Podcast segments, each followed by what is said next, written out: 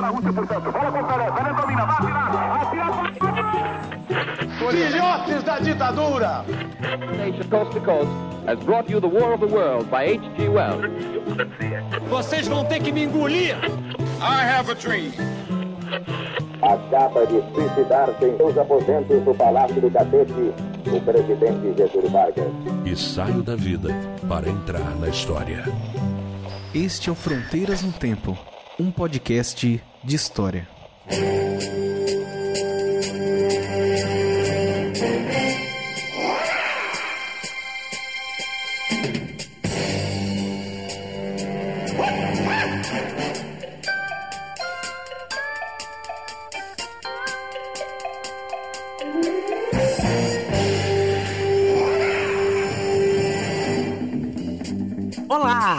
Quem fala é o CA Oi, aqui quem fala é o Marcelo Beraba, e você está ouvindo o Fronteiras no Tempo. um podcast de história. Como é que você está, meu amigo? Tudo bem, CA, e você? Eu estou bem, estou feliz aí por conseguirmos retomar a periodicidade regular do Fronteiras no Tempo, né? E chegamos no episódio 60. 60, né? né? Olha aí, São uma... 60 episódios, uma marca, né? A gente fez 7 anos e 60 episódios, tá faltando episódio aí, né? É, mas a gente pode, a gente pode contar uma historicidade. Historicidade a gente já tá. Ah, tem mais de tá. 40. É, a gente já passou de 100 episódios Passamos somando de 100 historicidade, então, né? É, mas 60 fronteiras, sendo que é um por mês, né? É, Tá. tempo. Mais ou menos. E aí, nós hoje no episódio 60 vamos falar sobre o que, CA? Nós vamos desbravar a história da Ásia. Muito bem, isso. Hoje então nós vamos falar sobre esse grande continente, um pouco da sua história, um pouco de como nós do Ocidente olhamos para esse espaço geográfico, para esse grande caldeirão cultural que é a Ásia, né, com todos os seus povos, países. E o que a gente traz para vocês hoje aqui é uma série de reflexões, né, sobre os sentidos da história da Ásia. Mas a gente não tá sozinho, né, Cia? A gente trouxe um especialista de primeira. Nós trouxemos o historiador Alex Degan, que é professor da Universidade Federal de Santa Catarina. Já participou de um Historicidade, né? vai ter o link aí no post para quem não ouviu, vale a pena retomar. E ele vem falar sobre o tema, sobre a temática da Ásia no Brasil. E Beraba, esse texto faz parte de um livro, quer dizer, a gente chamou ele para falar aqui porque ele publicou um capítulo em um livro que trata desse tema. E que livro é esse, Beraba? Ah, quem ouviu o nosso episódio passado já sabe, né? A gente entrevistou o professor Marcos Napolitano no episódio passado e agora o professor Alex Degan. E os dois publicaram textos no livro Novos Combates pela História, que saiu pela editora Contexto. Exatamente. E olha que interessante, Beraba. A parceria com a editora Contexto, no episódio passado, rendeu o sorteio de um livro, do livro Novos Combates pela História, que foi recebido pela Karina Pérez, né, que é nossa ouvinte, que participou lá nas redes sociais divulgando, e ela vai receber o livro Novos Combates pela História em casa. Inclusive, nas nossas redes sociais, no nosso canal do YouTube, no Instagram e no Facebook, tem um videozinho da gente fazendo o sorteio. Pra quem não viu ainda, vai lá conferir pra você nos ver também, se você só nos ouve, tiver essa curiosidade de ver os nossos rostos mal diagramados. Tá bem de mal diagramado esse dia. É, Sexta-feira. é, era muito especialmente louca, naquele dia. Tava terrível. Mas tudo bem, eu acho que faz, faz parte.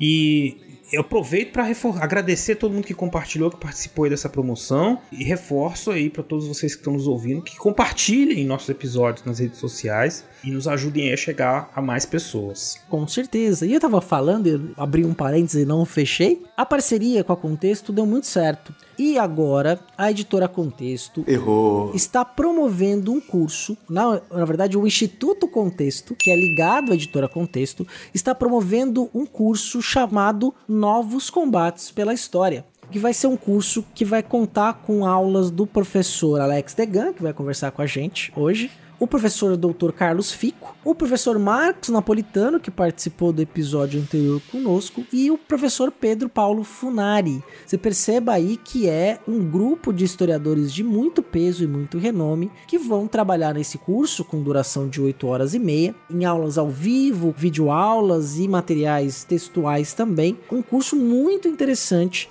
que vai ter, por exemplo, entre seus tópicos, né, um tópico intitulado Defesa do Ensino de História nas Escolas, o papel do historiador no século XXI, que é um outro tópico, negacionismo e fake news na história, anacronismo e apropriações. E se a quem que é que pode fazer esse curso? Para quem que ele é? Ele é para todo mundo. Ele tem um público-alvo inicial, né, de professores de história, pesquisadores, jornalistas e se você gosta de história, é nosso ouvinte, quer compreender um pouco mais essa questão, você também é público. Então, esse target aí.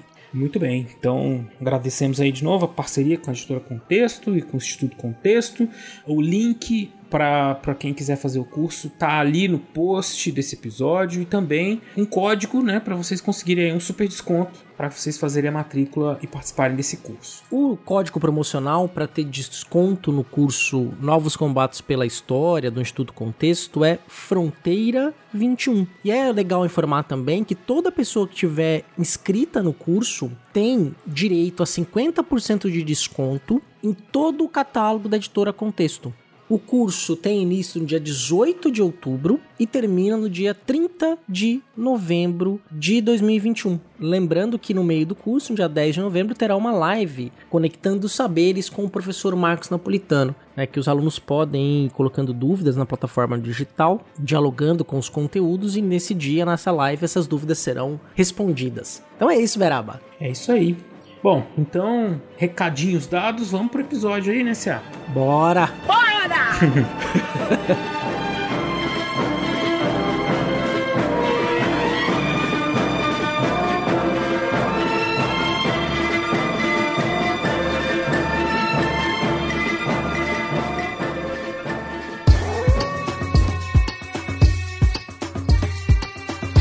정글 História da Ásia, o lugar do exótico, o lugar do diferente, o lugar do extremo. Muito provavelmente um lugar pouco conhecido por nós e que nós estamos tentando conhecê-lo. Para isso, nós convidamos o Alex Degan para bater um papo com a gente. A gente já falou dele na abertura, vamos deixar ele já participou aqui também do Historicidade, ele se apresentar um pouco melhor para vocês. Bom, CA, Marcelo, é um enorme prazer estar reunido aqui mais uma vez. Sou um ouvinte assíduo do Fronteiras. Então é, é, muita felicidade que eu venho. Primeiro porque gosto de vocês, gosto do programa e mais ainda gosto do assunto. Então falar de história da Ásia é algo que tem mobilizado a minha carreira, as várias Ásias, nas suas várias temporalidades, espacialidades, nessa enorme diversidade. É um objeto muito interessante, divertido, instrutivo e assim é, proporcional ao tamanho do continente. Assim, os desafios de se estudar Ásia, mas também as vantagens. É, é algo. Eu tenho um assunto para minha vida toda. Proporcional ao tamanho, gostei disso, cara. É. Primeiro, Alex, prazer, cara, estar com você. Nós também somos seus fãs, cara. Estamos aí aqui no fã clube do Alex Degan. O Alex, que hoje em dia está aí na, como professor e coordenador do curso de História aí da Universidade Federal de Santa Catarina, né? Tô aqui ansioso para aprender mais com você, porque se tem uma coisa que os nossos papos trazem para mim é aprendizado, cara. É, ah, legal. é recíproca, a recíproca é verdadeira. Também gostamos muito de você, cara. E eu queria começar falando, puxando um gancho aqui, o que o CA, o CA disse que eu acho interessante, cara, as coisas do exótico, né, do desconhecido, uhum. a Ásia, né, como está na nossa, na nossa mente, e do ouvinte também, né, e ao mesmo tempo, como a Ásia, especialmente a China, né, como representante dessa extremo oriente, está muito presente no nosso dia a dia, né, cara, então uhum. o, o, ouvinte, não, não importa o, o, o, ano que você está ouvindo isso, né, a gente está gravando em 2021, mas já tem muito tempo que a Ásia e, e os países asiáticos, especialmente a China, estão presentes em diversos momentos do nosso cotidiano, seja em questões econômicas, também uma aproximação cultural e física com a imigração chinesa, presente uhum. aqui no Brasil, de imigração japonesa, né? Então nós temos uma ligação estreita com a história da Ásia, e ao mesmo tempo que nós temos um certo distanciamento em relação a essa história, né, Alex? Queria que você falasse um pouquinho pra gente dessa aparente contradição, dessa situação aí que a gente, que a gente vive com relação tá. a alguém que está tão próximo e tão distante ao mesmo tempo. Eu acho que essa é, é uma das grandes vantagens de trabalhar com esse objeto, porque a gente tem uma estranha intimidade, quase, né? Como vocês muito bem colocaram, pontuaram, é, é, é um objeto familiar que a gente consome não só produtos, artefatos, bens materiais, mas a gente consome cultura, não é? Sim. Produzida nesse imenso continente. É bom lembrar que a maior parte dos brasileiros e brasileiras são cristãos, que é uma religião que nasce na Ásia. Na Ásia Ocidental, nesse, numa ponta da Ásia, mas nasce na Palestina. Então a, a presença da, da, cultura asiática no Brasil, ela é muito profunda, ela vai para além do, dos mangás, do K-pop, que é algo muito contemporâneo, né? Uhum. Dos animes, mas a gente tem é, o próprio cristianismo é uma religião que deita lá suas raízes na Ásia. Por outro lado, apesar dessa profunda intimidade que a gente tem, que a gente guarda com o continente, nós temos uma enorme desconfiança e desconhecimento. Em alguns casos, até mesmo ignorância. Falar de Ásia Central ou do Sudeste Asiático no Brasil é muito difícil, a gente não tem nem bibliografia uhum. é, disponível em língua portuguesa para estudar essas porções da Ásia. Então, acho que a primeira coisa que eu sempre faço, trabalho com os meus alunos, né, quando eu vou discutir história da Ásia, na verdade, são duas coisas, Marcelo e C.A. A primeira é pensar um pouco sobre a ideia de Ásia. Eu sempre trabalho com Ásias, na sua imensa diversidade espacial e temporal. Então, isso é uma coisa importante. E a segunda questão é discutir a historicidade da construção desse continente, ou dessa ideia, não é? Certo. Então, o que vale dizer que uh, pensar em Ásia no século V a.C., lá os gregos, como é que essa palavra está em Heródoto, não é a mesma coisa do que como ela vai aparecer no século XVI, na obra do Tomé Pires, que é um boticário, é um embaixador e boticário português, ou hoje no século XXI, quando a gente está falando de Afeganistão, enfim. Então, esses desafios, essa coisa. É muito legal trabalhar a história por conta disso, né? É, uhum. Essa ambiguidade, essa transformação e, e pensar essa Ásia polissêmica, multissecular, ela é desafiadora por isso também. A gente tem que ficar atento nessas variações temporais, espaciais e na forma como nós aqui no Brasil, como a Europa Ocidental, como os Estados Unidos, enfim, como a África, vão se relacionando com esse imenso continente, não é? É, e assim, depende muito da, do contato que o ouvinte tem com, com estudo de história, assim, né? Mas história escolar, né, a gente tem alguns poucos contatos com a história asiática, uhum. especialmente quando se trata de alguns temas na antiguidade, né, tem alguma coisa, depois volta algumas questões ali no século XVI, XVII, vai sumindo, né, é. e aí é, vai desaparecendo até chegar no século XXI, talvez no XIX, e aí já é uma história também que não é muito agradável, assim, é uma história, uma história de uma derrota, né, de, de uma uhum. dominação política europeia sobre a Ásia, e em contraste de novo, né, com o século XXI, de, um, século XX especialmente também, que tem momentos, muitas transformações na Ásia que acabam, assim, tornando essa visão mais deturpada, né, uhum. ah, a China comunista e aquela coisa exótica, né, do, do uhum. que, que não aparece, então acho que é, quando você fala dessa, dessas muitas Ásias, né, uma coisa que me surpreende muito também, tendo contato com essa pouca, né, história que a gente tem produzido em português sobre isso, é exatamente essa questão que eu queria chamar a atenção pro ouvinte, né? Que Ásia é essa que nós estamos falando, né? Uhum. Se tem, se é um continente tão grande, e é uma coisa que eu também falo muito meus alunos quando eu tô dando aula de história da América, né? A coisa assim de que essa coisa não é determinada em uma entidade superior, assim. Essa é a Ásia, essa é a América. Né? É. Tudo isso passou por um processo longo, muito longo nos últimos séculos, de consolidação dessa imagem desses, do mundo, né? Dos continentes, o que significa ser asiático, o que significa ser americano, inclusive do que significa ser europeu, né? Também. Uhum. Tá tudo acontecendo ao mesmo tempo, né, cara? É uma história é muito, é muito rica, muito rica mesmo. E muito diversa, né? Se a gente parar pra pensar, por exemplo, né? A gente pega aí, lembrando de uma bibliografia traduzida em português, que é a história dos povos árabes, né? Uhum. Se a gente pensar uhum. em povo árabe, quer dizer, o povo árabe é uma etnia muito específica. O que a gente chama ali do, desse Oriente tem tantas etnias e tantas histórias. Tem persas, tem árabes, tem berberes, tem turcos, né? Então, é, é tão diverso, né? Talvez pela unificação do Império Otomano, né? Que chegou ali no século XX, até a Primeira Guerra, talvez a gente tenha uma ideia de um Oriente Médio que não é necessariamente um Oriente Médio unificado, padronizado. Uhum. É um lugar de muitas diferenças étnicas, políticas, culturais. Né? Então, só para ficar um pequeno exemplo aí, né, a gente pode pensar em relação ao que a gente chama de Ásia. Exato. A palavra Ásia é uma palavra. Essa, essa questão. Olha, eu acho que o ponto central aí é, é como vocês muito bem uh, ressaltaram, a cartografia ela tem uma história. Isso. Então, assim, o, o, continente asiático, o continente é, os continentes, eles não, eles, eles não são é, criações naturais, sei lá, com uma árvore que nasce no meio da floresta. É, são convenções uh, históricas, não é? Que não só uh, cientistas, cartógrafos, mas as sociedades em geral vão uh, constituindo essas ideias. Elas são mutantes também. A palavra Ásia, ela não é asiática. Não existe nas antigas línguas asiáticas, sejam elas do ramo indo-europeu, ou as línguas semitas, ou as línguas malaias, as línguas dravídicas, assim, chinesas, não existe nenhuma das línguas que hoje nós entendemos como asiáticas eh, na antiguidade uma palavra similar. Então, aqueles povos, o que hoje a gente entende como é, subcontinente indiano, ou da espacialidade da China, se percebiam como plurais, eles não se viam como asiáticos, não é? Uhum. Essa palavra Ásia, ela nasce do, do esforço grego, ela aparece é, no século VI, talvez um pouco antes, século VII, é, antes de Cristo, na percepção que os navegadores gregos tinham é, do que hoje é o litoral da Turquia. Então a Ásia, ela muito localizada, aquela espacialidade ali da Anatólia, progressivamente ela vai descendo para o Levante, né, para da Palestina. Então ela tinha inicialmente essa percepção de uma outra é, espacialidade para além do Bósforo. Isso também aparece no, no, vocabulário assírio e depois fenício, né? Então a gente vai ter ali o Achu, que é a terra do sol nascente, e Ereb ou Eribe, que é a terra do sol poente. Então você tem ali só uma demarcação geográfica que vai ter um ponto fixo, no caso a Síria ou a Fenícia. Então o lugar onde o sol nasce, o lugar onde o sol se põe, está certo.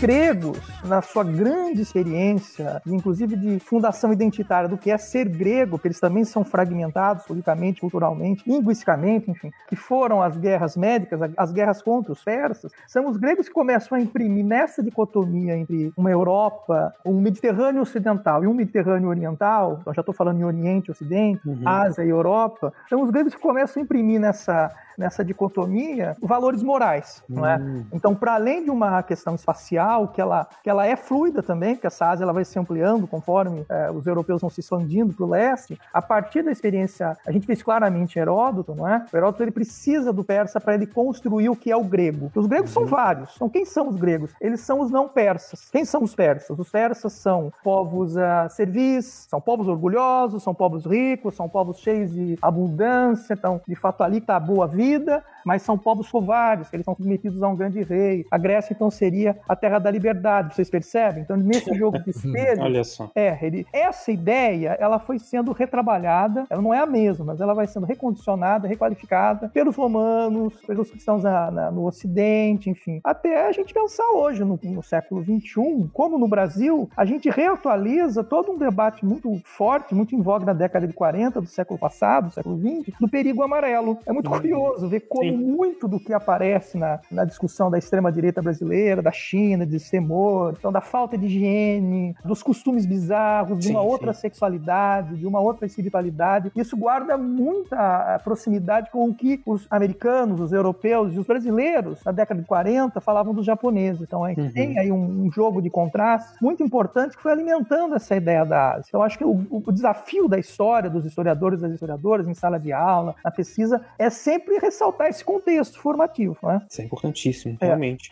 É, desnaturalizar essas questões, né? Eu gosto Isso. muito de, de, de, pensar que a gente. A gente às vezes esquece, né? A Terra é redonda, né? Uhum. É uma coisa que a gente não pode esquecer. Que tem muita gente que desconfia.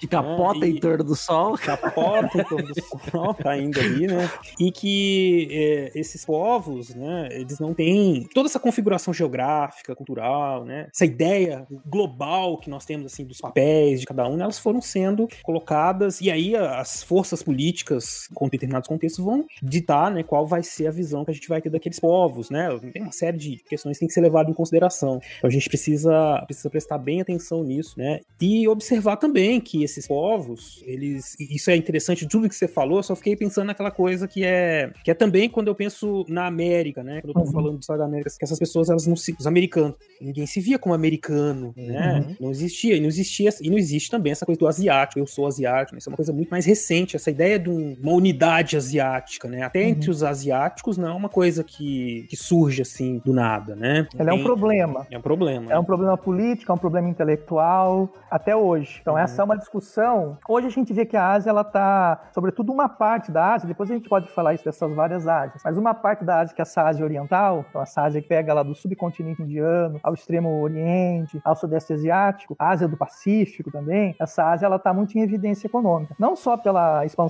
da China, mas pelas dinâmicas internas ali daquela região, e que vão lá desde a década de 70 relacionar não só plantas industriais inteiras, mas investimentos dos americanos, dos europeus ali. Então, assim, o, o PIB do mundo está muito concentrado hoje nessa porção do, do planeta. E, e, e o que os economistas colocam, acho que historiador não faz exercício de filologia, mas é que a- a- essa é uma região que, de fato, ela vai, no século XXI, crescer na sua projeção econômica. E aí essa ideia da Ásia, se a Ásia, se os asiáticos têm uma especificidade em termos culturais, ela se coloca como um problema político, intelectual, identitário para os próprios japoneses, chineses, indianos. Essa é uma questão que eles se colocam, inclusive, hoje, não é? Eh, e quais seriam esses termos? Né? Seriam o que? Mais estudiosos, mais ordeiros, mais organizados? Ou eles estariam lá em oposição a um ocidente decadente? Então, vejam, essas questões, elas precisam ser sempre contextualizadas, eh, mas no caso da Ásia, desde o século, do final do século XIX até, a até o começo agora do século XXI, essa é uma grande eh, preocupação para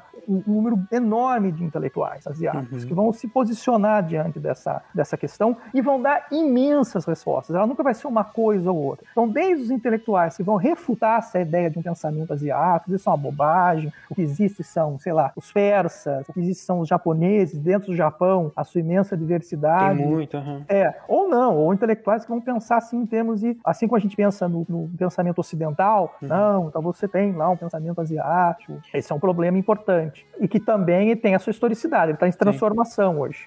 O- a gente não comentou aqui, mas o Alex escreveu um capítulo do livro lá, né? Novos Combates pela História, né? Excelente. Livro Comentamos que a na gente. abertura, Beraba. Comentamos na abertura.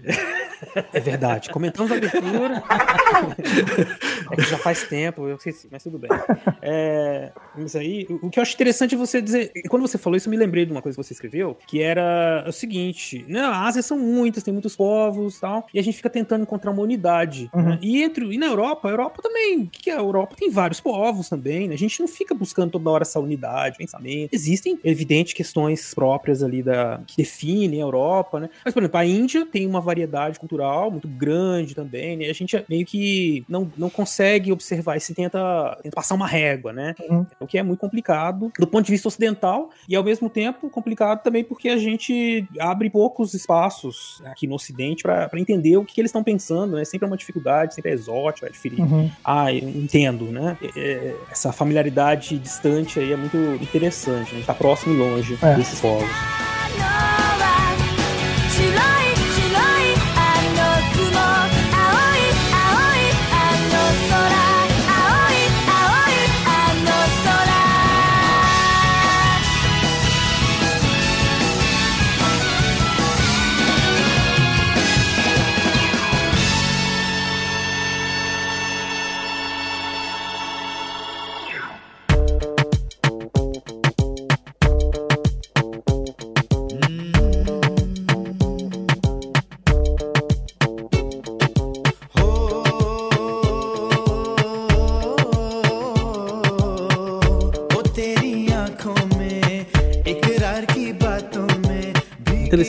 Discurso de, de projeção do futuro que o Alex estava falando, conforme você foi falando dos economistas, veio o roteiro do Tigre Branco inteiro na minha cabeça. assim. que é um diretor, ele é, ele é estadunidense, mas ele, é, ele tem um nome, sobrenome indiano, ele é filho de indianos, produz um filme nos Estados Unidos sobre uma Índia e com um discurso que é agora a vez dos pardos e dos amarelos, né? Chegamos a. E eu estou aqui, eu estou. asce- Eu não vou dar spoiler do filme, mas tem um discurso de ascensão econômica, né? De uma sociedade tradicional que está em transformação, críticas ali. É. Mas é bem interessante como também se constrói uma. Nas artes, né? Não que o filme seja uma repressão da realidade, mas é um, tem um discurso representativo na arte que também mostra esse aspecto dessa nova Ásia, dessa É. Ásia em transformação, né? É engraçado você falar isso, César. Eu, eu não me lembro o nome do, do diretor, mas é. Eu nunca tinha pensado. Bahar- Baharani. Baharani. Isso, Baharani, isso. Eu nunca tinha pensado, eu nunca tinha lido o, o o filme como essa metáfora. E é muito interessante interessante isso, se- é, é, isso, isso está na, na mão de um diretor ah, ah, indo-estadunidense, né? Primeiro assim, você tem colônias, a, a diáspora indiana ela é gigantesca, então eles estão espalhados pelos Estados Unidos, pelo Canadá, pela Inglaterra, pelo Caribe, pela África do Sul, O continente europeu sudeste- todo mesmo, você encontra É. na República Tcheca, na França, em vários lugares Exato. você encontra comunidades indianas. E nessa experiência diaspórica, ela é muito importante porque ela foi um indutor da construção de uma, de uma percepção dos, desses vários indianos que falam centenas de dialetos e dezenas de línguas com uma coisa só. Essa experiência diaspórica foi muito importante, por exemplo, para Mahatma Gandhi. É na África do Sul, advogando ali, ele começa a se ver como um indiano e não como um indiano do Gujarat, enfim, de uma região específica da Índia. Então esse diretor, eu acho que ele dialoga muito isso, com essa percepção das diásporas também, mas também ele dialoga com a reflexão intelectual propriamente indiana. E desde a década de 80, propriamente década de 90, veio desenvolvido os chamados estudos subalternos, não é? Então o, o Guha, o Subramanian, o Chakrabarti, todos esses historiadores, a Gayatri Spivak, que é filósofa, que vão pensando a possibilidade de construir uma história da Índia, não é? mas também dos, dos outros, para além dessa perspectiva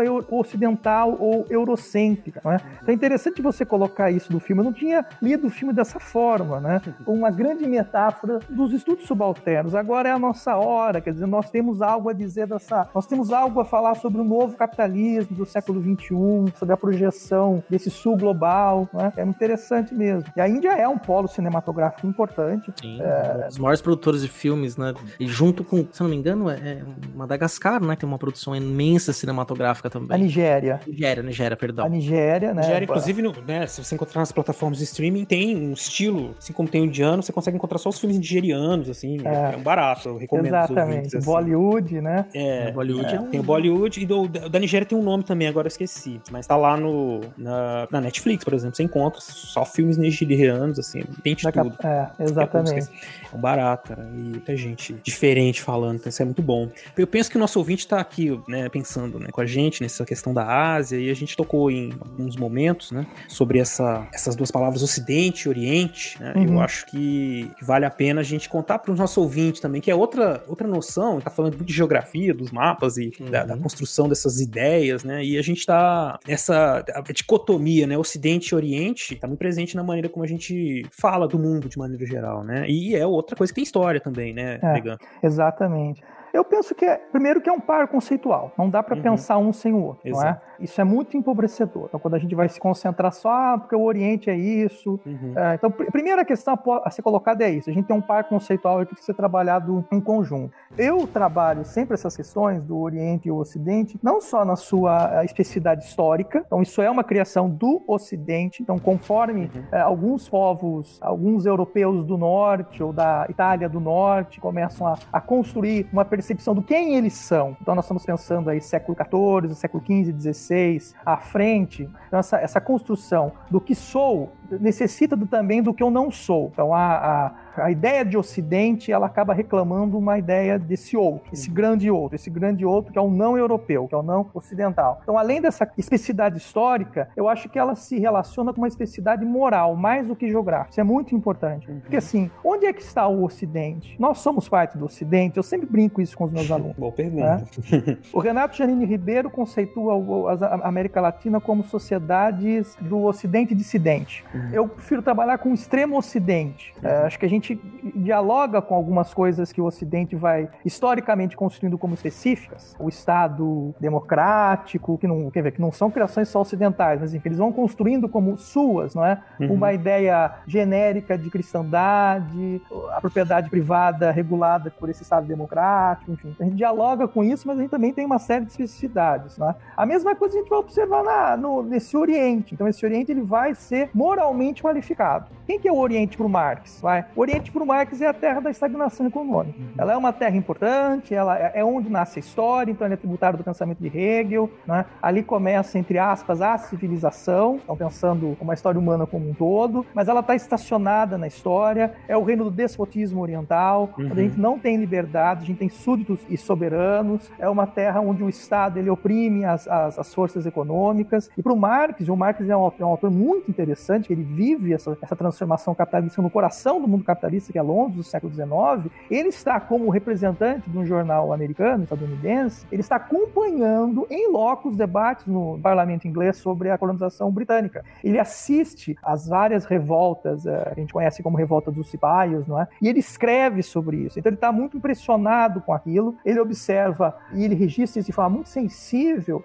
o peso opressor da ação inglesa imperialista, então ele é muito crítico a isso, mas olha que interessante, o Marx ele não deixa de reconhecer que essa ação ela vai ser importante para retirar a Ásia de uma estagnação, tá? estagnação econômica e tal. Uhum. Então a Ásia é aquela terra perdida, aquela terra parada, um pouco como a gente vê a, a, um império chinês como algo assim milenar, mas onde nada acontece, é um reino da burocracia. Isso é um monte de bobagem, tá? que não tem fundamento histórico. Isso serve e serviu e serve até hoje muito para o Ocidente se pensar. Então, o Ocidente como a terra da- do que não é aquilo, a gente nega aquilo. É só a gente ver como a Ásia aparece no discurso da extrema-direita brasileira. A Ásia não, a China. Né? Sim, sim. Apesar da China ser o nosso Tudo. principal parceiro comercial, Uhum. os países, em termos de relação internacional, em relações internacionais, os países têm interesses, eles não têm inimigo. Uhum. É só ver isso na história dos Estados Unidos ou da Inglaterra, para não ficar uma coisa de papo comunista. Mas têm interesses, eles, é, eles têm interesses. Então é do, é do interesse do Brasil ter uma boa relação com a China, ter uma boa relação com a Argentina, ter uma boa relação com os Estados Unidos, com a Alemanha. Sim, lógico. é?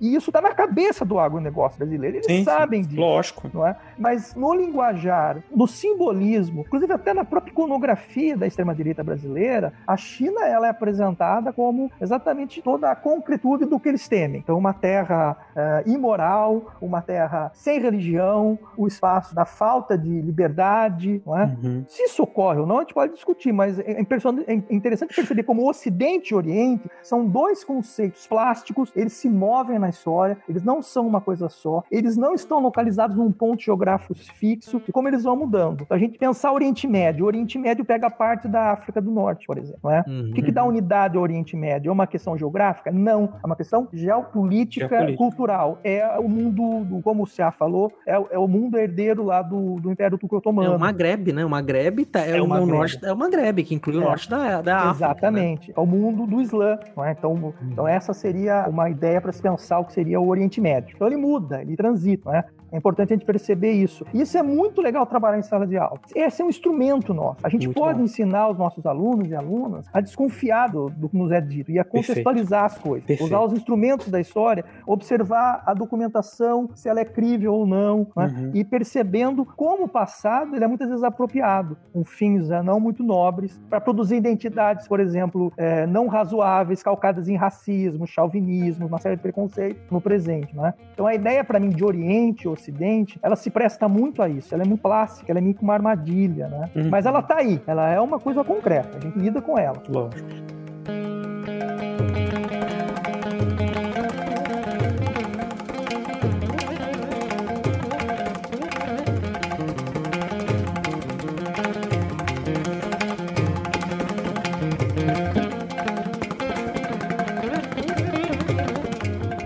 É muito interessante porque é isso, né? Tem uma história por trás desses conceitos, né? Que eu achei legal que você disse isso, porque é uma coisa que eu concordo muitíssimo, né? Não é novidade, né? A gente fez aqui várias, várias declarações de amor no começo, então é lógico que eu concordo com o Alex, né? Essa questão ajuda a gente a entender a própria fazer-se da história, como se constrói esses discursos, essa É. ideia, né? Essas ideias sobre o passado. Então é um laboratório, uma coisa interessante. Olhar para a Ásia, olhar para a África, ver o que estão dizendo, o que está se construindo a respeito das ideias que a gente tem sobre esses povos, né? Das relações que a gente tem com eles, né? Por exemplo, se a gente pegar ali no século XVI, durante o século XVI, os portugueses chegando na Ásia, né? Uhum. Tentando colonizar, tentando fincar a bandeira do império ali, né? Levar a civilização. E é um fracasso total, né? Assim, não total, mas é uma relação muito diferente que se conseguiu com a América, né? Então, aquela coisa assim, não conseguiram sucesso na Ásia, um sucesso que eles queriam, de entrar e dominar aquela região. E aí vira uma região de gente ruim. Isso lá no século XVI, não, aquilo lá é inacessível acessível, eles não são atrasados. Toda essa visão que você falou,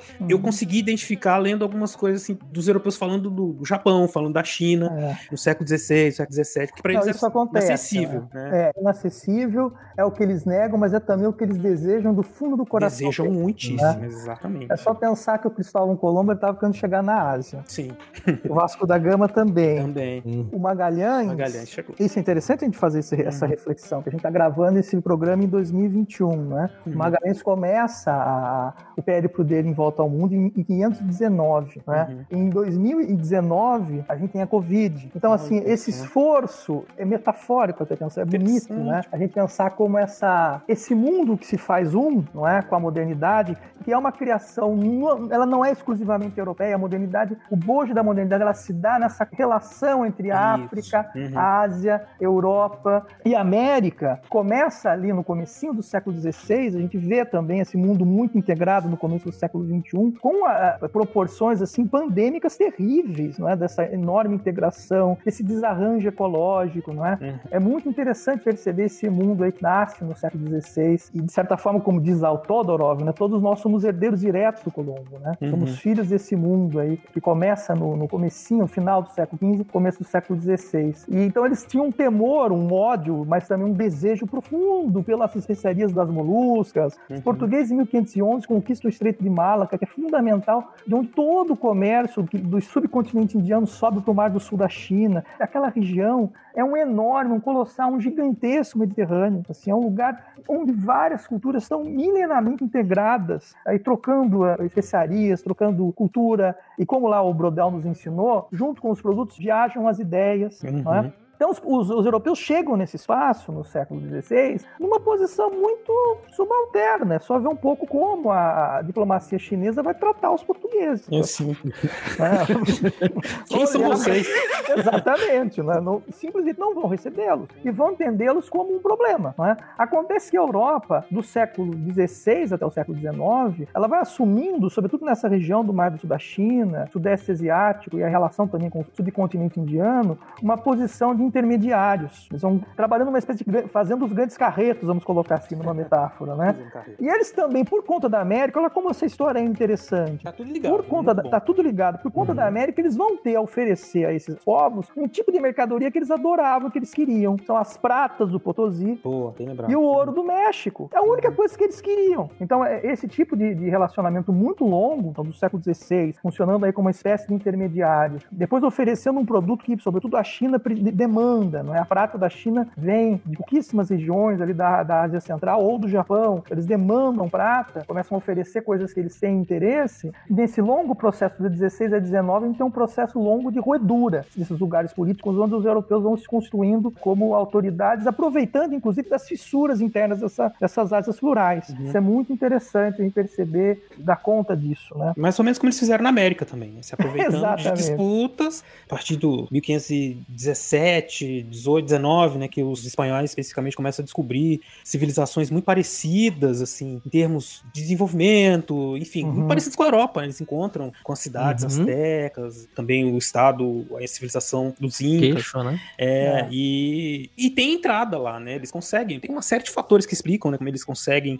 entrar, mas é interessante que eu tenho falado para meus alunos, que às vezes também a gente tira, assim, o eurocentrismo para dar um protagonismo para os outros, né? Mas é, não é só uma questão de tirar um do centro e colocar outro, né? É entender como isso tudo tá ligado, né? É. Então todo mundo agindo de acordo com os interesses dos nativos americanos, os asiáticos, né? Todos têm, conseguem calcular estratégias, né? Para fazer Uhum. esses contatos, né? E para constituir aí depois, no caso americano, com a Europa, né? E a Ásia como esse não lugar, né? Se constitui essa ideia de Ocidente também, porque para cá a América vira o espaço para os europeus para sua missão evangelizadora, né? Um novo mundo mesmo, assim, uma coisa que vai se construindo também ao longo do século XVI, né? Assim, um espaço para começar de novo, fazer uma coisa diferente, né? E aí eles vão encontrando esse espaço aqui que eles não têm na Ásia, mas sempre de olho na Ásia, né?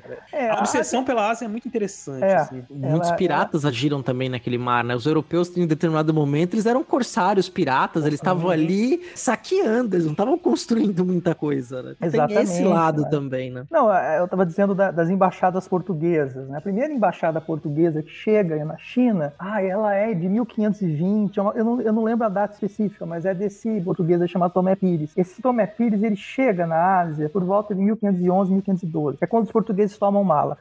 E assim, como o César falou, eles barbarizam ali, porque Malaca era um, era um porto importante. Né? Você tem ali a ilha de Sumatra, a Península Malaya, enfim. Então, é uma região muito estratégica que liga o subcontinente indiano ao Mar do Sul da China. Então, quando os portugueses chegam lá, eles barbarizam, tomam aquela região. É uma região frequentada por comerciantes chineses e, e é dali que partem as embaixadas eh, portuguesas para a China. O Tomé Pires, a gente conhece a obra dele porque ele escreveu um livro muito legal chamado Suma Oriental. E nesse livro Suma Oriental, é a primeira vez que a gente tem, por exemplo, eh, que, eu, que, eu, que eu saiba, né, numa documentação ibérica, a, a a notação de que os, os orientais, os, os chineses comem de pauzinho, né? Comem com hashi, né? Uhum. E uma série de coisas. Ele, ele começa a reunir muitas informações sobre a, a Índia e, e, sobretudo, sobre a China, porque eles querem ir para a China. E tem uma série de ilusões, achando que com meia dúzia de navios eles vão tomar a China e tal. é, conforme essa embaixada vai chegando, entra no território chinês, lá no Cantão, Guangzhou, e eles vão subindo para o norte para se encontrar com a corte, isso que o César falou das estripulias europeias, não é? Funcionando ali como esses arruaceiros mesmo, né? Uhum. Isso chega aos ouvidos das autoridades chinesas e, e essa embaixada não é recebida. Uhum. Então a, essa relação, ela, ela é, é, sempre muito, do ponto de vista da Europa, muito desejada. A Ásia ela vai ser sempre o um grande espelho, mais do que a África e a América. Então não é só o não lugar, é a não Europa. Não Europa mas, né? é, mas é uma espacialidade que ela tem uma nobreza reconhecida pelos próprios intelectuais europeus. Então se você for pegar lá o próprio Hegel, não é? Grande pai dessa perspectiva do, da marcha, do grande filho e tal, ele enxerga que a, a civilização, entendida nessa, no singular, a marcha da, do espírito humano começa na Ásia. É ali que a coisa começa. É ali que estão as grandes cidades, é ali que está a grande cultura. Mas ela vai, ela vai decaindo. É um povo que vai perdendo a sua fibra, não é? Quase numa metáfora de uma corrida de revezamento de, de bastão. E agora a história ela tem o seu apoio na Europa. Isso é muito claro nos monumentos, na iconografia europeia do século XIX. Quem viaja por Berlim ou por Londres é bombardeado com pinturas, com uma estatuária que apresenta essa dicotomia né, entre a, a Europa industrial, a Europa rica, a Europa da ciência, e uma Ásia que ela é percebida como o reino da superstição, mas ela é igualmente rica e, e profunda. Então é a Ásia do budismo, é a Ásia do vedismo, é a Ásia da China. Olha, tem um historiador que eu gosto muito, que chama André Gunder Frank, é um treinador da, economia que ele já faleceu, história econômica. E ele tem um livro muito impactante, que quando eu li esse livro eu fiquei bem chocado, chama Reoriente. E nesse livro ele vai discutir assim que a, até o final do século XVIII, começo do século XIX, a maior parte do PIB do mundo estava na Ásia. Olha só, né? É. Então a gente está nesse começo do século XXI, por isso que ele fala de reoriente, né? De certa forma a gente está reorientando o mundo para um eixo que ele já, que historicamente sempre esteve ali, né? É, é. é onde estão as maiores populações do mundo, uhum. os grandes bolsões de, de, de, concentração demográfica, as bacias do Ganges, do Indo, do Yangtze, do Amarelo, do Mekong. Rapaz, é muita coisa, é, é. muita gente.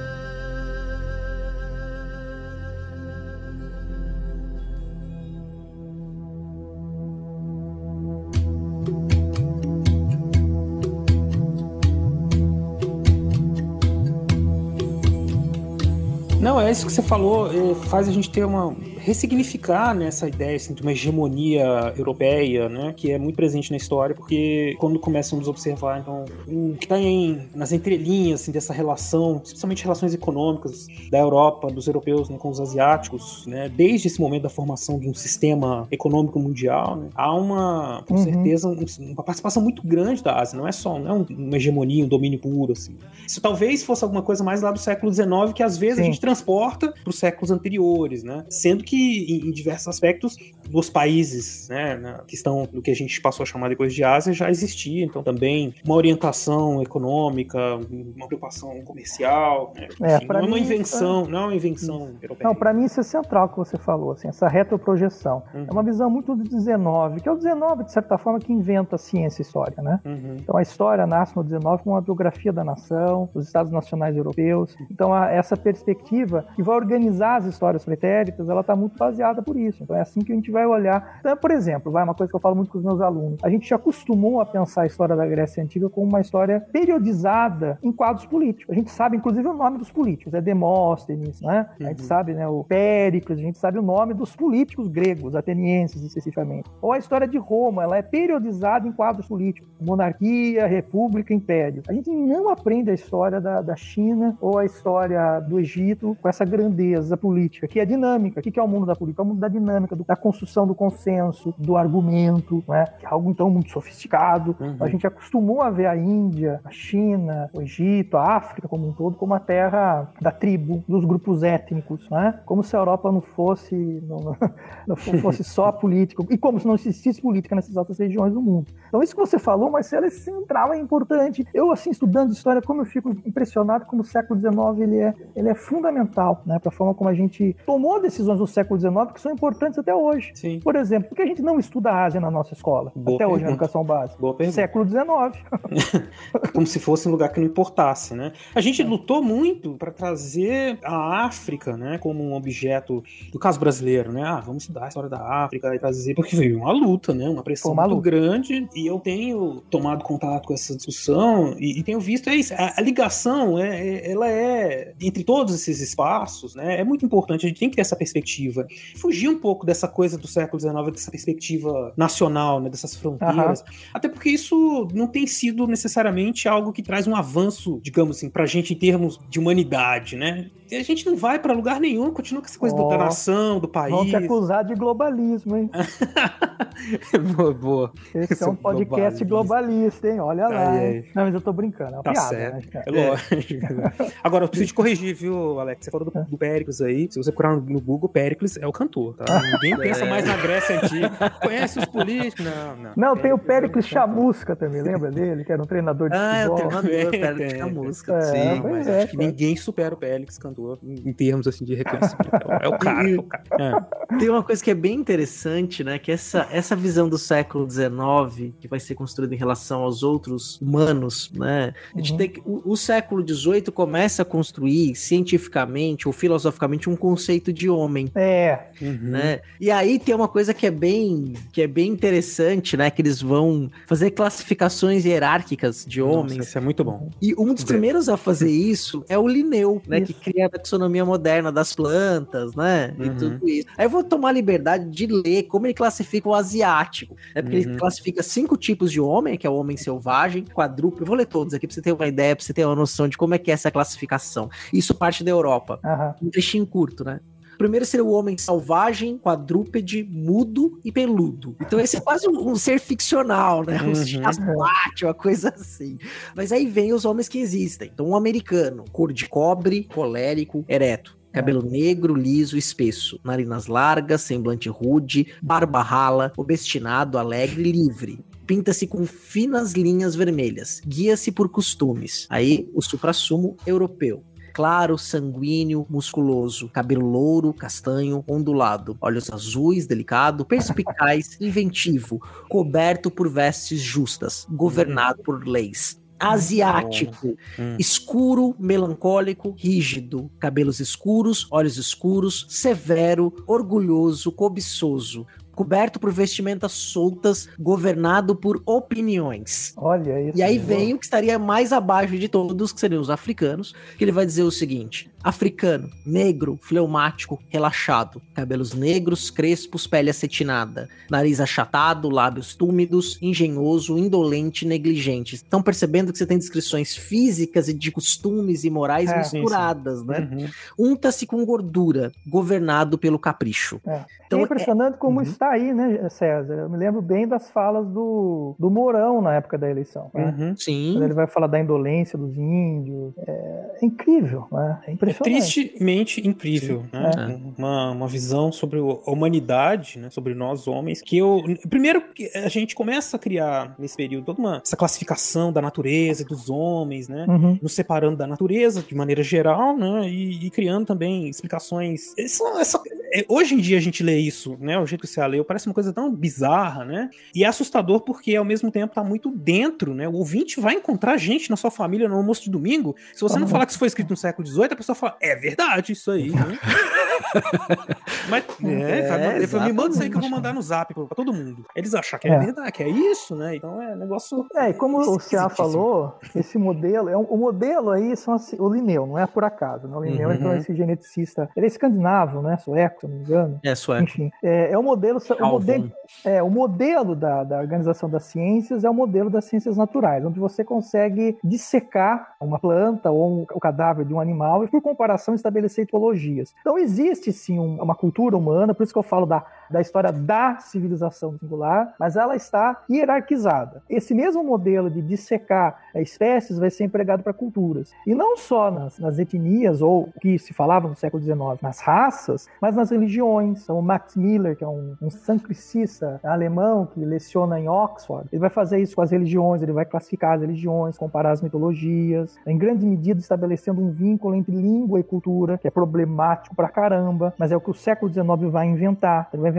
a etnolinguística, Uhum. onde você confunde a- a- uma língua com atributos culturais que são essenciais, ou seja, eles não são históricos, que são a essência, aquilo que não, não tem mudança. Não é? Então eles vão fazer isso com religiões, vão fazer isso com sistemas políticos, com perspectivas morais. E a gente cai nessas fórmulas muito eh, simplistas que o César muito bem reproduziu aí com essa classificação, com essa tipologia eh, feita pelo Linneu do, do asiático, do europeu, enfim. Problemático, né? Porque isso tem um- uma incidência hoje, no começo do século XXI, assustadora. Né? Exato. E sobre a questão de você para pensar, por exemplo, a questão dos chineses, né? A pessoa vai ter um comércio, um chinês que tem um comércio. As pessoas sempre acham que ele tá tentando passar a perna em você, porque Aham. ele é, porque ele é Sim, ambicioso, ele é, ele é mau caráter, ele é, Uhum. eh, tem uma certa malandragem que vai querer você passar você para trás, né? Isso tá presente nas relações do dia a dia, né? De como a gente vê este outro lugar, né? Este outro que é o não lugar, né? Talvez Exatamente. ainda exótico pela falta de conhecimento, né? A gente não conhece muito a história. E os próprios chineses têm registros históricos, né? Tem os seus historiadores, versões, Sim. o registro histórico mesmo, discussão sobre o passado, extremamente refinado, É. e fazer isso há muito mais tempo que no Ocidente, né? É, assim, a- o papel do passado, para aquilo que eu vou chamar aqui entre milhões de aspas de tradição confucionista ou neoconfucionista, é muito importante, porque o passado ele, ele fornece um paradigma, uma grande referência. Então, assim, a, a- dentro das aristocracias pré-estatais chinesas, enfim, dessas primeiras casas monárquicas e imperiais, os historiadores,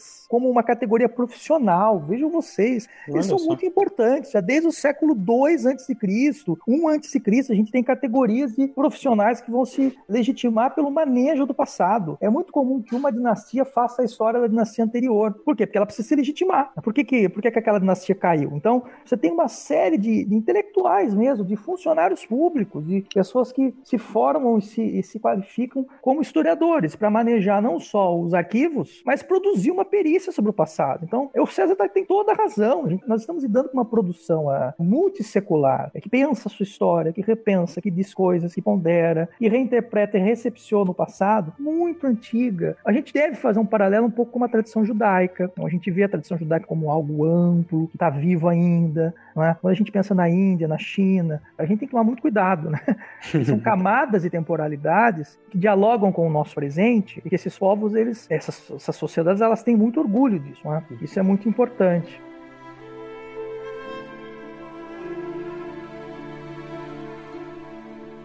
Eu acho que é isso que você falou, Alex, né? Tem que tomar muito cuidado, né? Eu acho que é, muito- é importante para ter essa postura de respeito, né? De reconhecimento de, de toda essa longuíssima história. E também me remete a uma coisa que você disse agora há pouco. A gente estava conversando também né, da importância de trazer isso para um cotidiano estudantil, né? Aham. Pensando assim, a gente com professores, historiadores, né? Para as pessoas falarem mais, Uhum. né? Dessa Ásia, inclusive para pensarem sobre si mesmas, né? Né? Pra gente adotar outras perspectivas, assim, do que, que representa ser brasileiro, americano, ocidental e oriente, né? Uhum. E, mas a gente tem um longo caminho ainda, né, para chegar nesse, nesse momento de trazer, né, digamos, essa, essa discussão para um ambiente escolar, né, para Uhum. conversa, né? sobre- É, eu, assim, uma coisa que o César. Uma coisa, antes de tratar disso, só uma coisa que o César Ah. falou que eu acho importante. Diga. Ele disse que a gente não. que a Ásia, né? é, A gente tem muito desconhecimento, de fato é verdade, né, nesse nosso discurso, mas ele tem um papel, isso é importante a gente dizer. Uhum. A, a forma como a gente pensa a Ásia ela é fundamental para a forma como o Ocidente se pensa. Eu acho que a,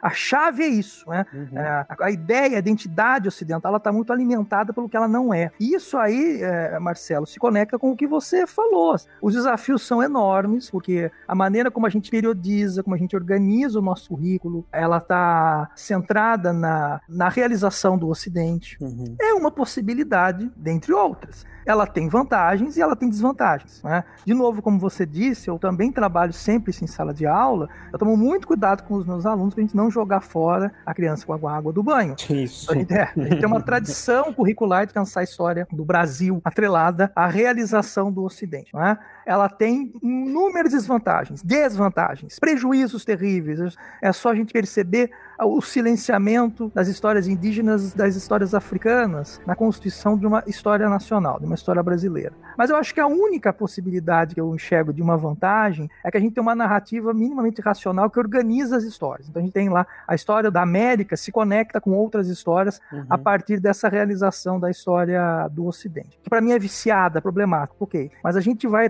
substituir isso pelo quê? Isso é um problema, a gente tem que pensar muito bem. Eu não tenho uma resposta pronta sobre isso. Eu não gosto de ensinar história assim, eu não ensino história assim, então eu tento mostrar para os meus alunos problemas específicos das histórias asiáticas, trazer esses debates para eles, a gente ponderar, olha, eles estão pensando isso, essas questões estão ali, Ah, olhar a, a Índia do século XVI, da sua enorme complexidade, muito mais pulsante do que Portugal no século XVI. Então, pera lá, isso enriquece o nosso repertório. Então, de fato, isso é um problema que a gente vai ter que reconstituir, não só uma narrativa de como a história brasileira vai se relacionar com outras histórias, como também atuar na formação eh, de historiadores, historiadoras e gente que vai investigar essas outras histórias.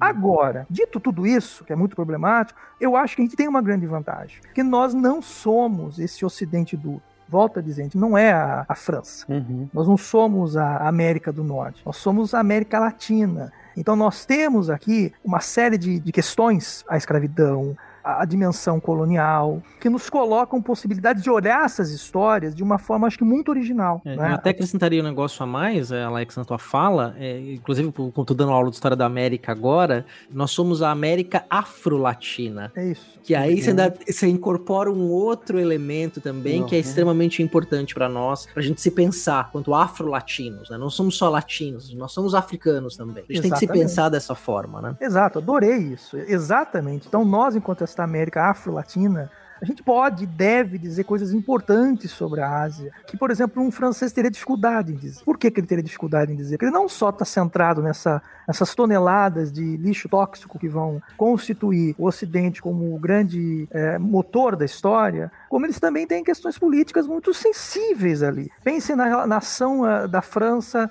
eh, no Oriente Médio, na Argélia, ou na, na Indochina, né, na- na- no Vietnã. Para eles Não é é- muito difícil falar sobre esse assunto, exatamente. É, vou- porque assim, eles têm vantagens que eles vão ter lá. A possibilidade de estudar todas essas línguas nas universidades francesas, os livros são publicados nessas Então, eu não estou desmerecendo. De fato, a gente, inclusive, precisa manejar essas línguas É para estudar. Mas você tem essas questões políticas, esse é o ponto. não é? Uhum. que você é, um pouco, o Said, ele- o Said no orientalismo ele chama muita atenção para essa questão. O próprio fato de você construir esses campos do saber, né, a sinologia, a indologia, o arabismo, o hebraísmo, no século XIX já é uma ação orientalista. Você já organiza, você está organizando culturas numa perspectiva muito monolítica, é, muito eh, condensada, é, muito congelada, pouco dinâmica. É muito curioso, por exemplo, a gente perceber essas disciplinas elas estão aonde até hoje nas, uni- nas universidades europeias? Nos colégios de estudos orientais. Elas não estão nos cursos de história. Isso é problemático, isso diz algo. Né? Então eles têm que lidar com, esse- com essas questões políticas que a gente necessariamente não precisa reproduzir. A gente pode olhar para a Ásia, para as várias Ásias, Para as várias Áfricas, com as nossas especificidades, das, todos os problemas, das delícias e dos prejuízos, da mestiçagem, do racismo, do colonialismo. Então a gente pode transpor isso para pensar também essas histórias e acho que a gente enriquece o debate. Eu acho que essa é a nossa possibilidade, como o Cia colocou muito bem, de produzir uma história a partir dessa condição de Afro-América, muito interessante, e responder essa questão. Já que não vai ser história eurocentrada, como é que ela vai ser? Vamos pensar isso na nossa condição aqui? Eu tô nessa vibe. Ah, eu tô também, viu, o, o- o- Alex? É, para mim tem sido um motivador, inclusive, né? Eu tenho ensinado, né, e aprendido. A gente aprende, quando ensina, a gente aprende, né? É. História da América e atualmente história moderna, né? E isso tem colocado essas questões, né? De, do mundo e do lugar das Américas, da África, né? E realmente, não sei se o ouvinte consegue captar, mas o tamanho do desafio, mas é um desafio que ao mesmo tempo é muito motivador, porque você começa a encontrar muitas ligações que antes você não tinha feito, É. né? E que estavam tão assim postas, solidificadas, né? Na sua visão de mundo, né? Que podem mudar e que eu acho que são fundamentais que mudem, inclusive para a própria sobrevivência do mundo. Eu tô falando de um negócio muito sério. Precisa olhar para isso de um jeito diferente do que vem sendo olhado nos últimos 200 anos. Não, isso é fundamental, porque as nossas questões hoje, elas são planetárias. Planetárias. O aquecimento global, a pandemia, Uhum. elas não são resolvidas mais no âmbito local, regional, nacional. Não adianta. A gente precisa produzir pessoas que tenham referências eh, planetárias. A gente precisa de gente que pense o mundo. E não Uhum. pense só. É evidente que é importante, não estou de forma alguma desmerecendo a história local e regional. Ela é fundamental. As coisas começam ali. A sim. gente precisa ter a nossa, a nossa visão do local. Lógico. Mas no nosso horizonte, a gente tem que pensar no que está para além da montanha, não é? Uhum. E isso é essencial hoje, no começo do século XXI. Como é que a gente vai tratar desse, desses problemas enviesado apenas por uma perspectiva nacionalista? É. E a gente tem meios para isso, tecnológico. Acho que as coisas vão evoluindo junto. A gente consegue se conectar com o mundo. Claro, não. Pra que eu vou ficar É. olhando só para um espaço se eu posso investigar arquivos, histórias Exato. em muitos lugares do mundo, né? Uhum. Com dificuldades, pouco- mas consigo fazer. É um pouco o que eu tô tentando fazer, assim, eu disse que é difícil a gente fugir do, da armadilha eurocentrista, porque a nossa história, a história brasileira, ela foi organizada nesses termos. E não só a história brasileira, a história universitária também, a forma como a gente organizou o nosso currículo, antiga, medieval, moderna, contemporânea. A base nacional comum curricular está pensada ness- nesses termos, né?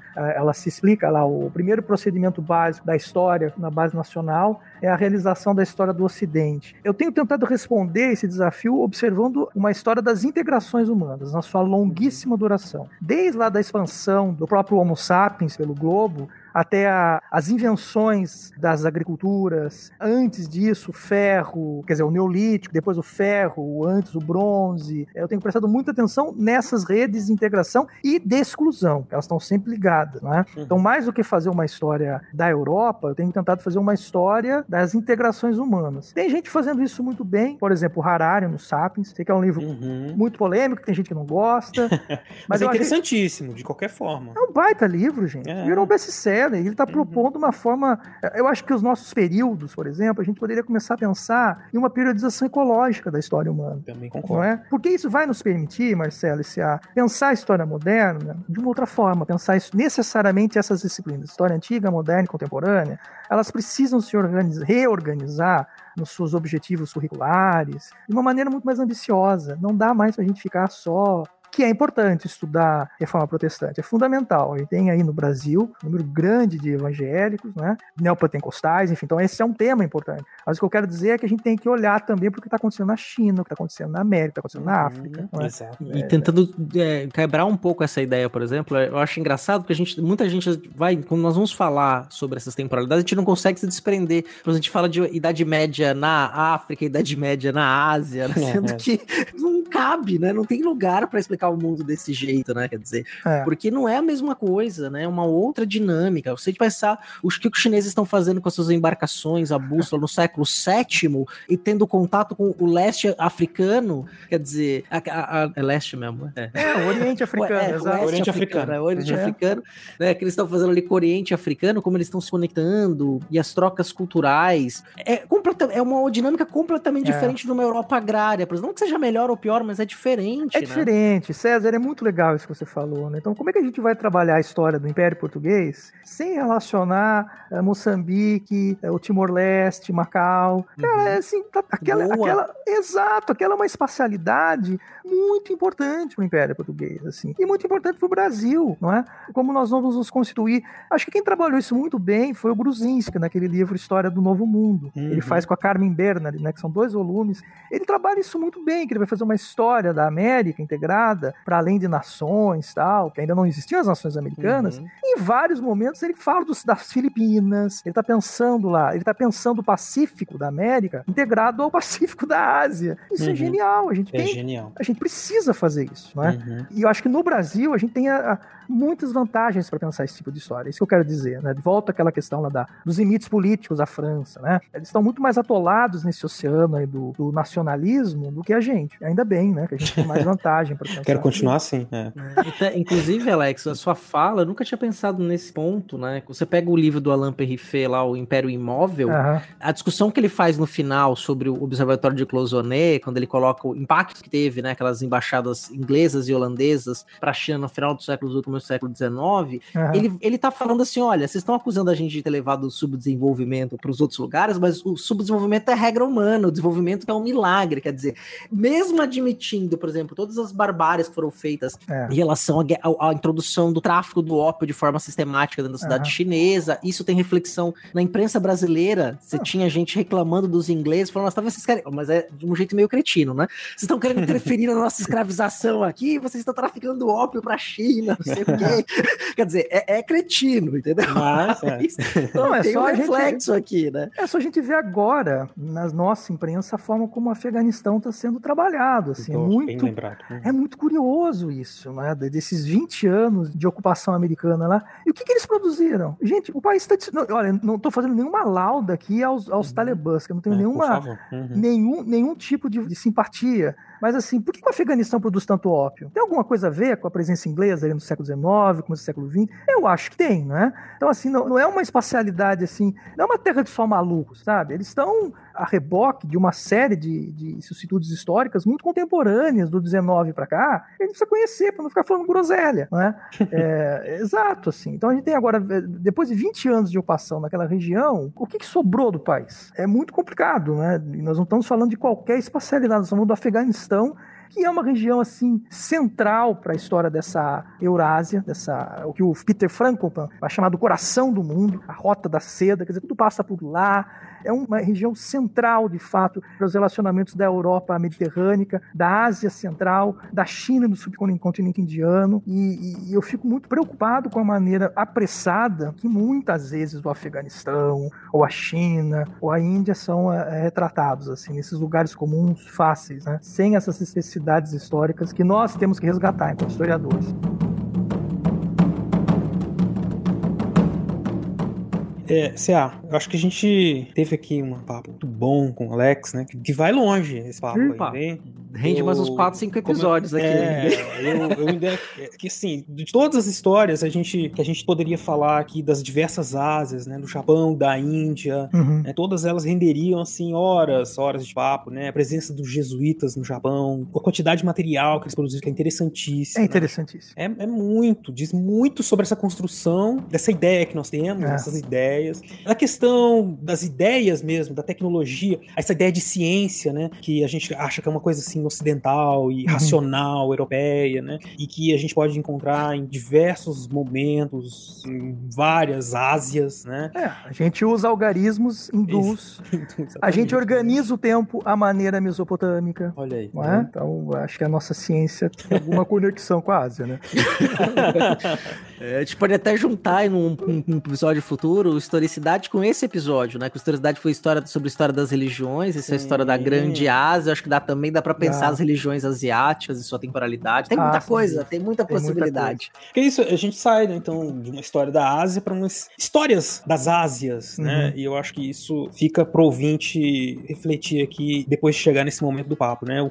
Não tanto saber o que aconteceu no Japão, o que aconteceu na China, né? Mas pensar, olha, o, como é que é o nosso olhar para essa região, né? Como é que ela se constituiu historicamente, qual a relação que nós temos com ela, quais são os desafios que a gente tem que pensar. É tudo made in China, gente. A gente precisa saber o que está acontecendo naquele lado. A gente precisa se aproximar, eles estão aqui, nós estamos lá. E aí, né? É, o futuro é olhar para esse globo, né? É muito globalista hoje. Você falou É, mas o, o política, mundo inteiro já percebeu isso. A Já, Europa, os Estados Unidos, eles já perceberam que o Pacífico e que a Ásia Central é importante. É. uhum.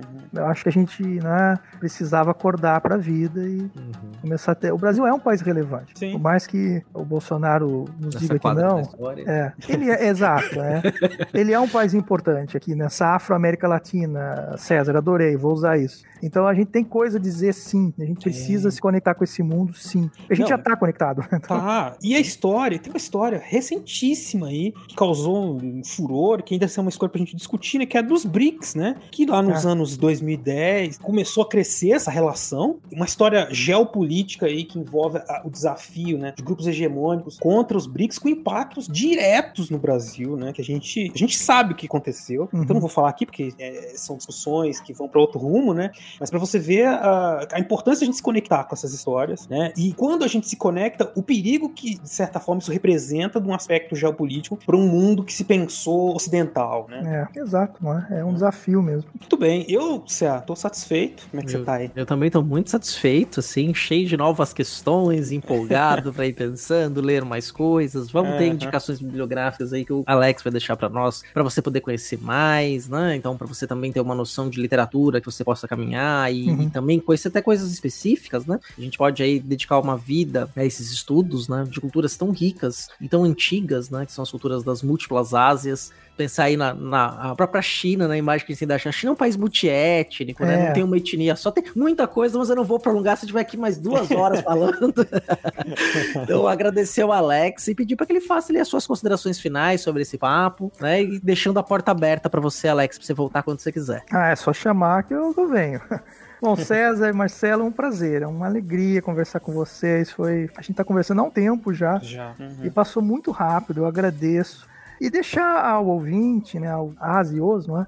É, esse compartilhar um pouco com eles esse meu desejo, esse meu interesse, curiosidade, esse amor por estudar essas histórias. É muito interessante, é muito divertido. A gente vai descobrir coisas incríveis sobre nós, nós brasileiros, sobre o mundo, sobre a, a história da humanidade, sobre a história do capitalismo, enfim. É um outro universo, mas ao mesmo tempo somos nós. É uma história da humanidade que nos ajuda a pensar sempre é, os nossos próprios problemas, enriquece o nosso repertório. Não é? A situação tem mudado bastante em termos do ensino universitário Brasil, brasileiro. A gente já tem ah, um número crescente de colegas que têm se dedicado às histórias asiáticas. E isso ah, não vai ter jeito. N- Nesse sentido, eu sou um pouco otimista. A gente vai ter que se voltar a pensar essas histórias. Não tem como a gente fugir disso. Essa é uma questão do nosso século, da nossa época. Eu agradeço o espaço, meus caros amigos. Poxa, Alex, é, eu que agradeço, cara. Excelente ter você aqui com a gente. De novo, como eu disse no começo, eu sabia que eu ia aprender muita coisa, aprendi sim. Muito legal, cara. E obrigado, CA, também aí, mais esse episódio. Tamo junto. Seguimos aí, então. Bora pros nossos recadinhos finais e para o Recordar a Viver com William Spengler. Bora lá. Bora.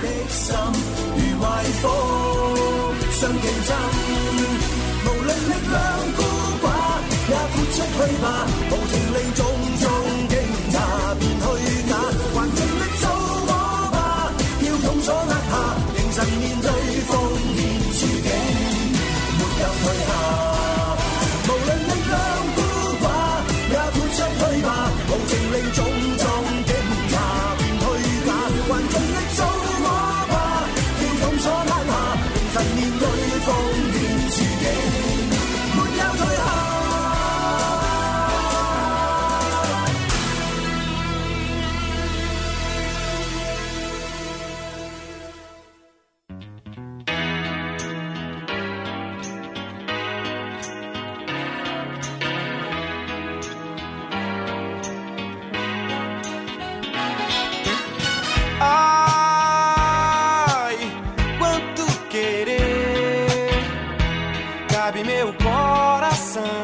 Chegamos à parte final do programa, aquela parte que nós damos os últimos recadinhos, agradecemos as pessoas que nos ajudam, né, Beraba? E também falamos como as pessoas podem nos ajudar e contribuir para que o podcast não pare de crescer. Isso mesmo. Então, depois desse papo aí excelente com o Degan, né? Que a gente pôde pensar muitas coisas sobre os significados, né? Das histórias da Ásia. Acho que isso é interessante. Das Ásias, né? A gente pode até colocar as histórias das Ásias, né? História das Ásias. É muita coisa, né? Para um episódio só, ficou muita ideia para podcasts, episódios futuros, né? Uhum. Então, mandem, inclusive, mandem seus comentários, mandem suas perguntas, mandem, enfim, o que vocês quiserem aí de, de recadinhos pra gente, pra gente poder ir pensando outros papos a respeito desta região do mundo, dessas culturas tão ricas que estão naquela região. E como faz para entrar em contato, Cé? Olha, tem algumas maneiras aí que são bem simples, né? A primeira e a mais direta é pelos comentários no portal Deviante, né? Você pode ir lá no, no, no post comentar. Mas se você tá usando, tá no seu celular aí, e a maneira mais fácil for fazer você fazer seja mandar um e-mail, que é, também é bem simples, você entra no aplicativo do, do, do e-mail, Do e-mail, manda não. escrever fronteirasdotempo.gmail.com. Você vai falar também diretamente com a gente, a gente lê, te responde o e-mail. né? Inclusive, a gente recebeu esses dias um e-mail muito simpático de uma ouvinte nossa, a Michele, que vive no Canadá, mandou um e-mail elogioso, sugeriu alguns temas, né? Que a gente tá aí já colocando na lista de temas pra gente tratar, né? Então, Exato. agradecer o e-mail muito carinhoso, a gente respondeu o e-mail dela também, né? Então tá aqui o agradecimento, já recebeu, recebemos e-mails dos nossos padrinhos, de outras pessoas também. O William, o Spengler, por exemplo, entrou em contato, começou a entrar em contato com a gente por e-mail. Né, começou a escrever Verdade. os e-mails, depois pelo WhatsApp, que a gente ainda tinha um WhatsApp do Fronteiras no Tempo, que não tem mais, o celular que era quebrou, e aí eu não comprei outro. e aí ficou por isso mesmo. Mas precisamos retomar o WhatsApp do Fronteiras, é um negócio legal, é um negócio bacana. Tinha uma rede de Entendi. contatos Uma ali. boa. Vamos fazer isso, a gente anuncia. Então, Isso. você tem essas duas formas, né? O e-mail. E o comentário no post. E você também pode entrar em contato com a gente, seguir a gente nas nossas redes sociais, né?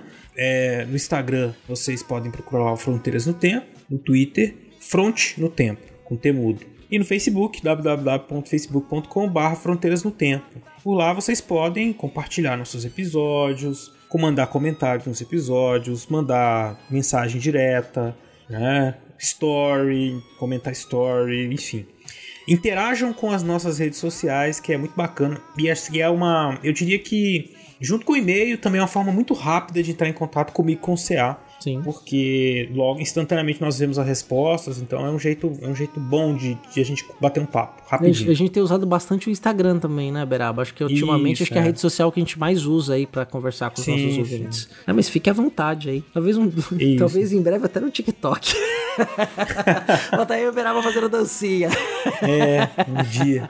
Mas então, e não. aí você, lógico, nesse programa ele existe e tem acontecido já 60 edições, mas muito por conta de 7 anos, né, de, da ajuda dos nossos padrinhos e madrinhas, né, CA. E se você quiser nos ajudar a continuar fazendo o programa, continuar fazendo o programa crescer, você também pode se tornar um apoiador desse projeto Fronteiras no Tempo. Como é que isso é feito, CA? É muito simples, Berabas. E também existem múltiplas formas de você se tornar nossa madrinha ou nosso padrinho. A primeira delas, e a nossa mais tradicional, é pelo meio do Padrim, que é www.padrim.com.br barra Fronteiras no Tempo. Então lá você tem algumas categorias de apoio a partir de um real até 50. Então você pode ir lá e apoiar o nosso projeto. Você também pode nos apoiar fazendo uma assinatura no PicPay. Então, se você é o, é o usuário desse aplicativo, você pode assinar, fazer uma assinatura ali também a partir de um real e se tornar nosso padrinho ou madrinha por lá. Ou também pode nos fazer um Pix. A chave é fronteirasnotempo@gmail.com. É o nosso e-mail. Então, Padrim, PicPay ou Pix. Então, são essas formas que você pode nos apoiar. E é isso aí. Aproveito então para agradecer de novo nossos padrinhos e madrinhas, um grupo maravilhoso aí que tem nos ajudado muito a fazer esse programa durante todos esses anos, né, Sérgio? Exatamente. E eu vou então, tradicionalmente, agradecer as nossas madrinhas e padrinhos nominalmente. Então vamos lá. Adilson Lourenço da Silva Filho, Alexandro de Souza Júnior, Aline Lima, André Trapani Pocinholo, Anderson Paz, André Luiz Santos, Andressa Marcelino Cardoso, Arthur Cornejo, Carlos Alberto de Souza Palmezani, Carolina Pereira Leon, Ceará, Charles Calisto Souza, Cláudia Bovo, Daniel Rei Coronato, Elisnei Menezes de Oliveira, Héctor Ritter, Felipe Souza Santana, Flávio Henrique Dias Saldanha, Yara Grise, João Carlos Ariede Filho, João Carlos dos Santos, Lucas Aquel, Luciano Beraba, Manuel Mácias, Mayra Sanches, Marcos Sorrilha, Paulo Henrique Dinúnzio, Rafael, Rafael Machado Saldanha, Rafael Almeida, Renata Sanches, Rafael Bruno, Rodrigo Olaio, Rômulo Chagas, Suzana Garcia, Thomas Beltrani, Wagner de Andrade e Tiago, William Spengler e ao padrinho Anônimo. Muito bem, muito obrigado, viu, gente? Vocês são moram no nosso coração. Sem dúvida, sem vocês esse projeto não estaria vivo até hoje, né? Porque os nossos editores são fundamentais nesse processo e o trabalho deles é um trabalho remunerado e tem que ser. É claro. né? Então Exato. é importante né, para nós termos aí garantir o servidor. Estamos no portal Deviante, mas nós também temos o fronteiras.no.com e todos os nossos episódios até a entrada no portal Deviante estão no nosso servidor. Então né, os novos também estão no nosso servidor. Então é importante aí que a gente mantenha essa estrutura. É isso, né? Então não se esqueça, se Então, tiverem ó, interesse, façam a sua inscrição no curso da Contexto, lá do Instituto Contexto. Lembrando que tem desconto para você que é nosso ouvinte. Maravilha. Então é isso, Cia. Fechamos aqui, tocamos a bola pro nosso amigo William Spengler já. Já, vamos lá pro Recordar é Viver. E importante, hein? Dia 5 de outubro pode voltar que vai ter episódio novo no feed. É isso aí, então, gente. Obrigado por ter estado com a gente até aqui. Fiquem aí com o William Spengler. Um abraço a todos e todas. Abraço. Tchau, tchau, Beraba. Tchau, Cia. culpado Estando morto inocente não morreria. A minha realidade, a minha identidade. A responsabilidade de ser o meu próprio guia. E não existem mais verdades, cada um é uma infinidade. Por isso que cada ser nasce e morre todo dia. Orienta o brasileiro, o real verdadeiro. Sei que tudo é passageiro, busco a sabedoria. Que vai além do dinheiro, sei que é preciso tê-lo Mas também busco o zelo nas coisas do dia a dia. Orienta o brasileiro, o real verdadeiro. Sei que tudo é passageiro, busco a sabedoria. Que vai além do dinheiro, sei que é preciso tê-lo. Mas também busco o zelo nas coisas do dia a dia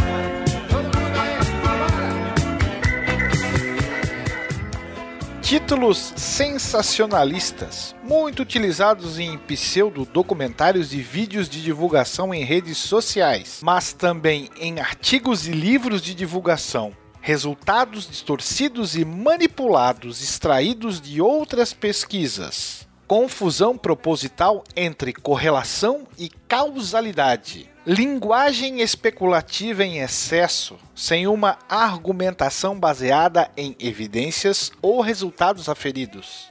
Amostra documental muito pequena para conclusões muito amplas. Generalização de casos particulares e exceções. Pesquisas sem controle dos pares ou de instituições científicas creditadas e reconhecidas. Seletividade nas fontes ou nos resultados, ocultando o que não confirma a hipótese inicial. Impedimento de acesso livre de outros pesquisadores aos materiais utilizados e a criação de obstáculos à reprodutibilidade das análises. Pois bem, o negacionismo histórico pode ser incluído na grande família dos negacionismos científicos, das fake news e do que eu normalmente costumo chamar de fake history, com o agravante de ser utilizado normalmente para ocultar crimes de Estado, diluir suas responsabilidades e lutar contra a chamada justiça reparativa a vítimas e seus herdeiros diretos ou indiretos. Os discursos negacionistas na história se alimentam dos mesmos princípios da chamada má ciência, ou seja, discursos que querem se passar por científicos, mas na verdade são falseadores da crítica, da descoberta, da verdade e da reflexão. Na maioria das vezes ele vem acompanhado de um revisionismo de matriz ideológica. Que parte unicamente de demandas ideológicas e valorativas e colige fontes e autores para confirmar uma visão pré-construída acerca de um tema histórico, que quase sempre é polêmico. Esse tipo de revisionismo é refém de objetivos meramente ideológicos, da falta de método e da ética da pesquisa historiográfica. Trata-se daquele revisionismo calcado na manchete sensacionalista sobre um tema histórico, na apropriação descontextualizada de trabalhos historiográficos, no anacronismo, no uso acrítico de fontes primárias, sempre com o intuito de defender uma tese dada a priori sobre o passado incômodo e sensível. Tanto o negacionismo como o revisionismo ideológico não querem revisar e ampliar o conhecimento sobre o passado, mas destruir esse conhecimento pela tática da mentira e da explicação enviesada sobre fatos e processos históricos polêmicos. Não caia na armadilha do direito à liberdade de expressão, que é sim sagrado e inquestionável para qualquer democrata, mas não deve ser confundido com o direito de ser reconhecido e legitimado por negar a pretensa verdade histórica, sobretudo para encobrir crimes contra a humanidade. De algum lugar no tempo para o Fronteiras, eu sou William Spengler. Você tá! Bye.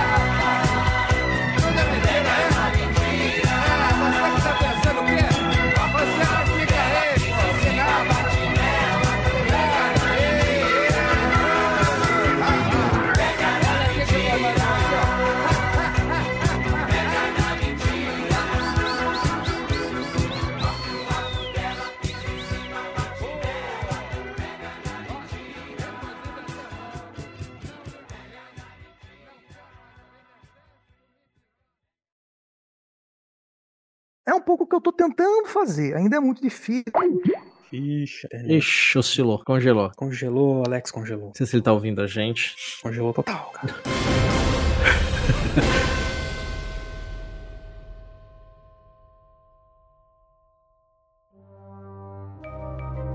Este programa foi produzido por Mentes Deviantes. deviante.com.br Esse programa foi editado por Adriano João Videomaker. Produções audiovisuais e podcasts.